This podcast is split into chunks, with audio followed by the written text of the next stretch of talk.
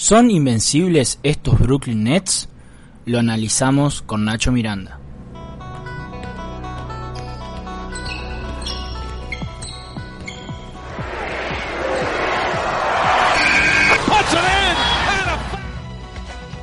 Flashback Naranja. Hola, hola, muy buenas a todos los oyentes. Bienvenidos a un nuevo Flashback Naranja. Hoy estamos acá con mi compañero Mario eh, para hablar de los Brooklyn Nets. Marito, ¿cómo estás? ¿Qué haces, Santi? ¿Todo bien?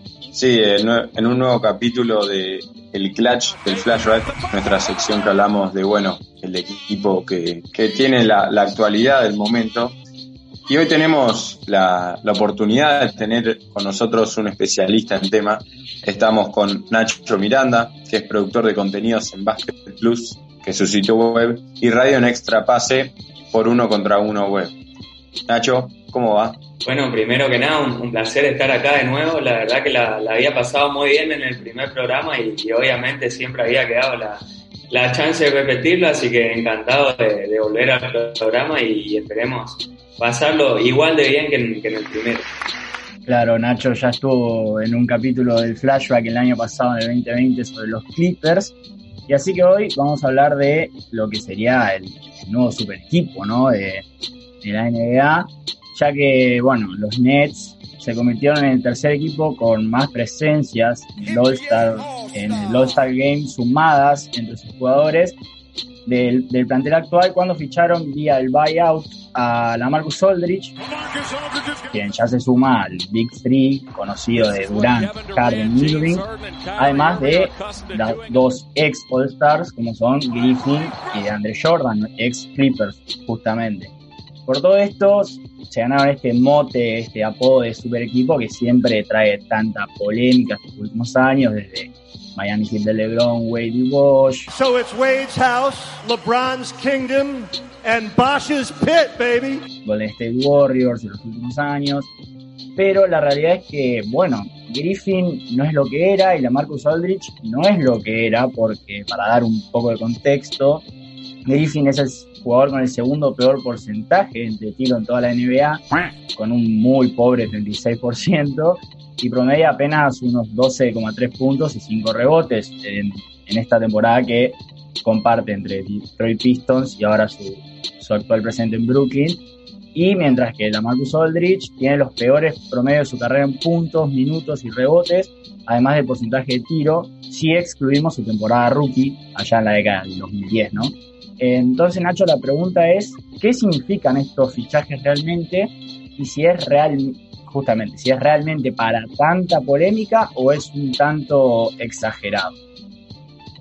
Sí, yo creo que es un, un poco exagerado, lo decía el, el mismo Blake Griffin en, en, declaraciones.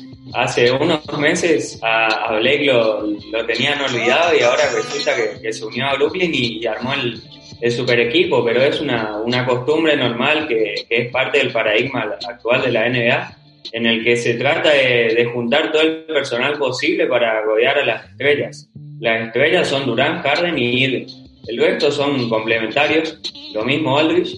Son jugadores que no son las estrellas de antes, tampoco tienen el, el predominio que, que, tenían en San Antonio, en Portland, en el caso de la Marcus, y lo mismo Blake en, en, Detroit en su primer año y también en los Clippers, pero son jugadores de complemento con, con experiencia que, saben lo que es jugar playoff y siempre son útiles. Eh, pasó en Golden State, pasó en, en los Lakers, eh, ir sumando veteranos siempre es una, una muestra de, de, calidad, pero creo, tengo mis dudas todavía con Brooklyn, es un, un equipo que ofensivamente no tiene ningún tipo de problemas, pero atrás sigue, sigue generando, eh, sobre todo en la pintura, no, no tiene potencia.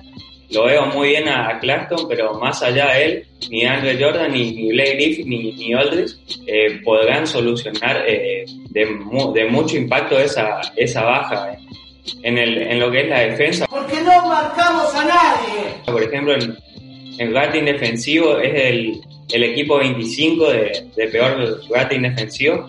Eh, es un, un rating que refleja eh, principalmente lo, lo, bajo que está el nivel ahí y para playoff principalmente que es el, el, lugar a donde apunta Brooklyn yo creo que deberían mejorar, por lo menos sumando a alguien del buyout, o todavía les queda un lugar. Vamos a ver si, si pueden completarlo o si van, a, si van con este equipo derecho. De eso vamos a estar hablando un poquitín más adelante, eh, ya cuando lleguemos a la conclusión de, del podcast. Exacto, pero bueno, ahora nos toca hablar, eh, siguiendo de la línea de los fichajes, del fichaje más, el, el que sí le vino bien, que estamos hablando de la barba. Que, que llegó a Brooklyn está promediando 26 puntos, 8 rebotes y además de ser el líder en asistencias con 11,4 por partido. Mamá. Hoy en día, al momento de grabar este podcast, eh, los Nets están primeros, primera vez en- de 2003, tienen 34 victorias y 16 derrotas, y además de que rompieron la, el récord de la franquicia de triples, con 12, como decís, o sea, una ofensiva tremenda, pero muy flojos en defensa. Pero retomando lo de Harden, eh, en la semana pasada cuando dijo que era el MVP, I feel like I am the MVP. ¿Para vos él está en lo cierto? Eh, ¿O suele pasar por alto esta costumbre de que él viene una excelente performance estos años, pero que no se lo toma en consideración? Sí, yo creo que, que el, el objetivo ahora de Harden no debería ser ganar el MVP, sino el anillo. Eh, ya lo tiene el MVP, ya tiene ese objetivo individual. Ahora llegó a un equipo en el que el objetivo es el anillo, no que él se luzca y, en eso lo está haciendo muy bien, sobre todo por su, por su de facilitador. Está teniendo eh, su máxima en asistencias desde la 2016-17 que, que no promediaba 11.2 asistencias creo que en, en, ese gol es el, el, armador más natural, incluso más que Irving. Y eh, Brooklyn funciona en, en, un sistema en el que se juegan muchos aclarados, es la ofensiva principal. Y tanto Irving como Durant son excelentes en el uno contra uno, a veces ni siquiera necesitan cortinas para vulnerar a, a su defensor. Pero en todo ese entramado es Harden el, el que le da un, un plus en lo que es organización algo que, que en playoff siempre necesitas, necesitas que, que alguien te, te saque el, el, plan que alimenta a todos y a falta de, de, un base natural, como no tiene Brooklyn, es Harden el que está erigiéndose en ese, en ese gol de, de generador y creo que por eso va a ser muy valioso. Lo mismo en, en defensa, es un jugador que, que, mejoró un poco con el, con el paso de los años, eh, sobre todo al, al defender a, a interiores es un, jugador con un centro de gravedad bajo muy, muy sólido y a partir de eso no, no le cuesta y se desempeña muy bien. Pero el, el, gol principal de él va a ser como generador y creo que no, no debería meterse mucho en eso de buscar los premios individuales, sino más bien enfocar toda su energía en, en competir en playoff y responder en una instancia que, que a Harden por momentos siempre le costó. And a big disappointment for Rockets fans, the team has been eliminated from the playoffs. Tal cual. Y bueno, tomando el punto de los playoffs, hablando de las otras dos figuras que son Irving y Durant, pero que vienen eh, con pocos partidos en cancha. El ex Thunder y de los Warriors no juega el 15 de febrero por su desgarro en el isquiotibial y solo jugó 19 partidos de esta temporada con los Nets. Y hablando de Irving, eh, solo jugó 35 de 50 y muchas de estas han sido por razones extradeportivas, como ha pasado varias veces en su carrera. Y con todo esto, eh, ¿vos creés que, o sea, Harden jugando sin estos dos, puede llegar a tener problemas de química en playoffs, así como le pasó a los Clippers, que guardaban a Paul George y a Kawhi? Eh, ¿Vos creés que se puede repetir esta situación? Sí, no, no, no que voy a caer en, en, la pre, en las predicciones, pero sí, es un equipo que, que obviamente necesita sus dos principales figuras. Eh, en esta época está claro que, un jugador solo no, no puede ganar. Eh, quizás pueda clasificarse a playoff, pueda competir, pero necesitas otras estrellas, sobre todo porque en el, en el paradigma actual eh, la mayoría tiene dos o tres jugadores estrellas dos jugadores franquicia. Y bueno, es un, una realidad que, que, al menos con Irving va a tener que volver eh, cuando sea necesario y sumar la, la, la, mayor cantidad de partidos para calentar la mano y para entrar de, de nuevo a playoff. Lo de Durant todavía es una, una, incertidumbre, la verdad. Se especulaba con que iba a volver ni bien termine el, el receso por el juego de las estrellas. Sigue esperando, obviamente Brooklyn no lo quiere apurar, pero yo creo que sin ellos dos eh, se las van a tener muy difícil los Knicks. Es un, equipo muy dependiente de ellos, a pesar de que, de que el sistema es libre y de que, de que Harden lo está haciendo muy bien, lo mismo Joe Harris, el mismo Landry Shamet que, venía teniendo un, bajón muy pronunciado, es un, equipo que en ataque no tiene problemas, tiene entrenadores especialistas, eh, no solo Nash, está Mike D'Antoni detrás de todos ellos, y es un, un, equipo que no va a sufrir problemas ahí, pero en, en playoff, cuando las defensas empiezan a ajustar, cuando hay planes defensivos, ahí va, va a ser necesario otra espada para, para solucionar los problemas. Sí, eh, los Nets no son los únicos que lo están esperando Durant. A mí me dejó bastante a pata en mi liga de fantasy. Lo estoy, me, está, me estoy viendo perjudicado, pero bueno, no importa. Eh, siguiendo también con esto, volviendo un, poco al traspaso del Harden, eh, para adquirir al ex Rockets, los Nets dieron un importante baúl, que, es lo, que lo vale, que lo vale, pero al fin y al cabo son siete picks de primera ronda entre pick swaps y, y picks protegidos de primera ronda.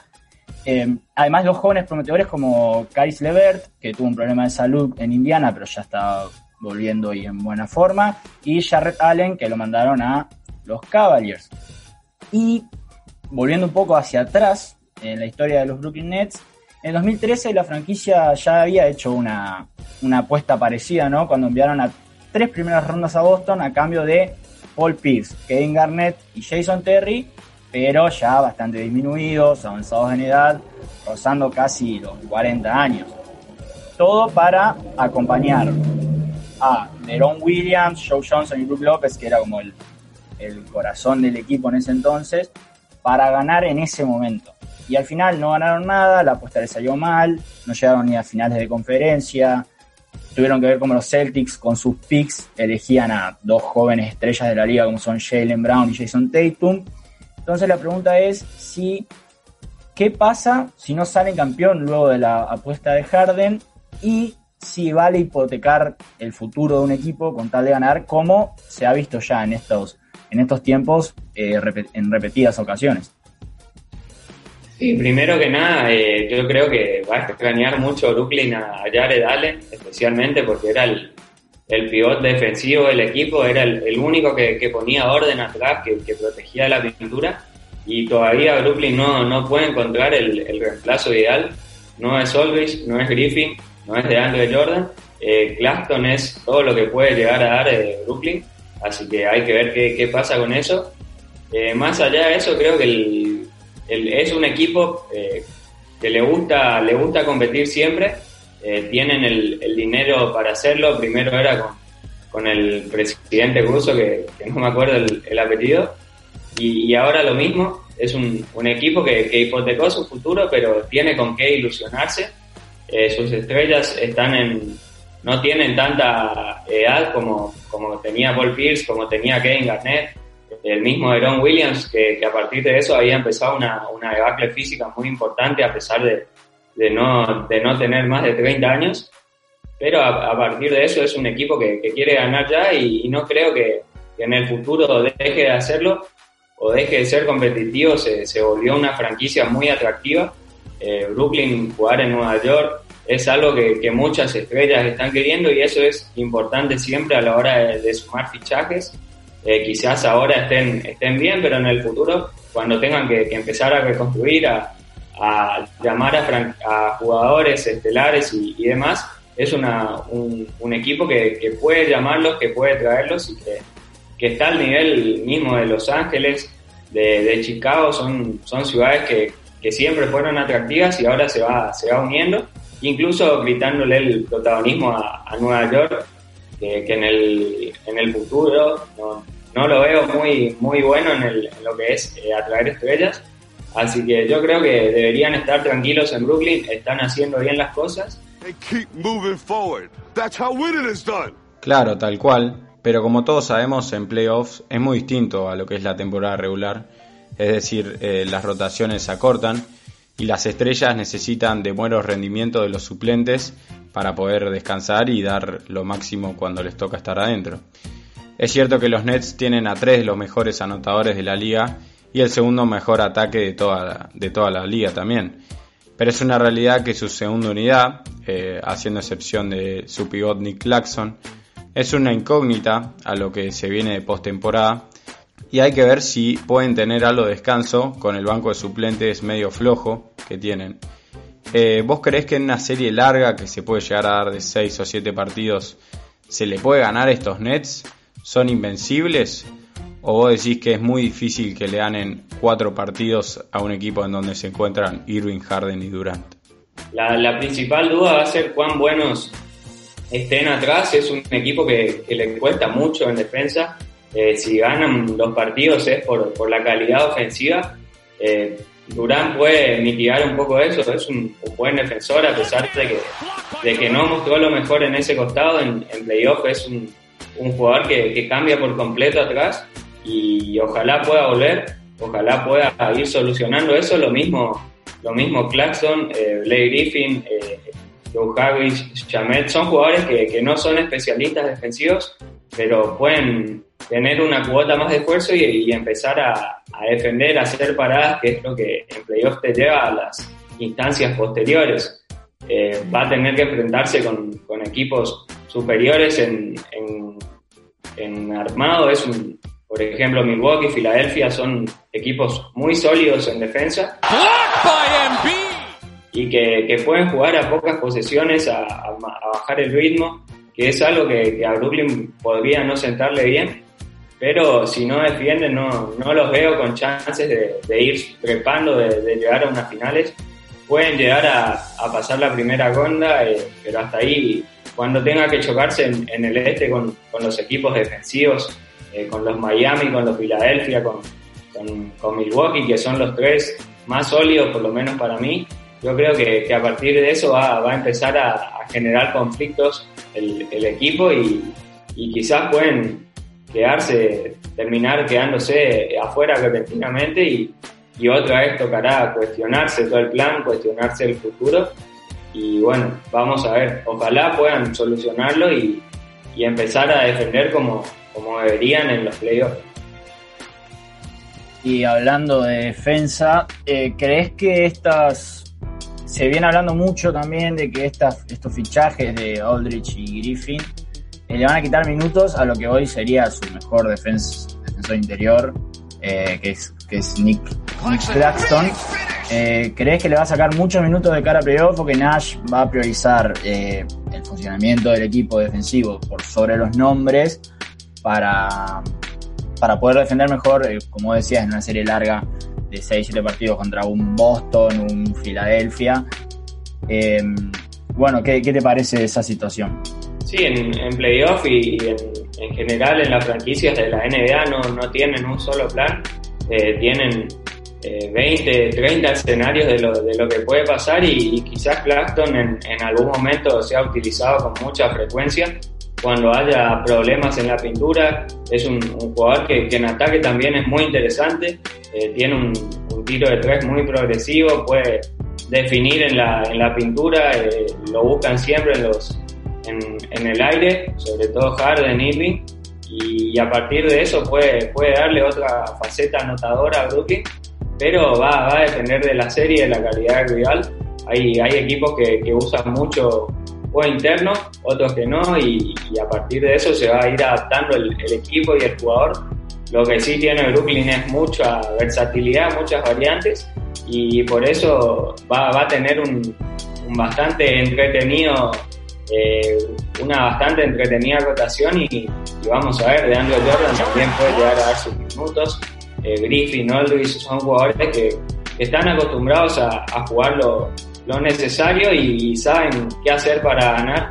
Eh, si tienen que resignar protagonismo lo van a hacer, sobre todo Aldridge, sobre todo eh, Andre Jordan, que por ejemplo Andre Jordan cuando tuvo que cederle el puesto de titular a Allen lo hizo, eh, no, no dio mayores problemas y esas cosas en, en playoffs son importantes porque favorecen a la química. Durán va a ser clave, Durán tiene que estar y yo creo que sin Durán no, no van a tener las cosas fáciles. Es el jugador que, como todos los grandes jugadores que, aprenden a ganar y que saben cómo hacerlo, en playoffs recién empiezan a, pisar el acelerador.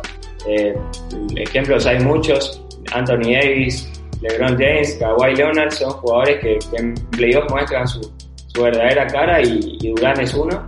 Así que esperemos que vuelva lo antes posible porque Brooklyn lo necesita. Así que bueno, Nacho, la verdad, muchísimas gracias por esta charla sobre los Nets. Veremos qué, qué paran los playoffs ahí por mayo, junio y julio. Invitamos a todos a seguirlo a Nacho en sus redes, en Twitter, sobre todo el día a día de NBA, hilos sobre jugadores muy buenos. Eh, Nacho Miranda 14 era, ¿no? Arroba Nacho Miranda 14. Exactamente. Así que bueno, Nacho, muchas gracias y nos veremos en otra ocasión. Ya sos un amigo de la casa. Dale, como le dije al, al comienzo del programa, encantadísimo de estar acá y un placer de nuevo haber estado charlando y mil gracias por invitarme. Y bueno, flashbackeros, nos vemos en la próxima. Y si les gustó este capítulo, Hacerles acordar que nos pueden seguir en nuestras redes. en Instagram como Flashback Naranja, en Twitter como FB Naranja y obviamente en Spotify, Como Flashback Naranja. pero que no se olviden de suscribirse y activar las notificaciones, así están al tanto de los contenidos nuevos que vayamos sacando. What can I say? Mamba out.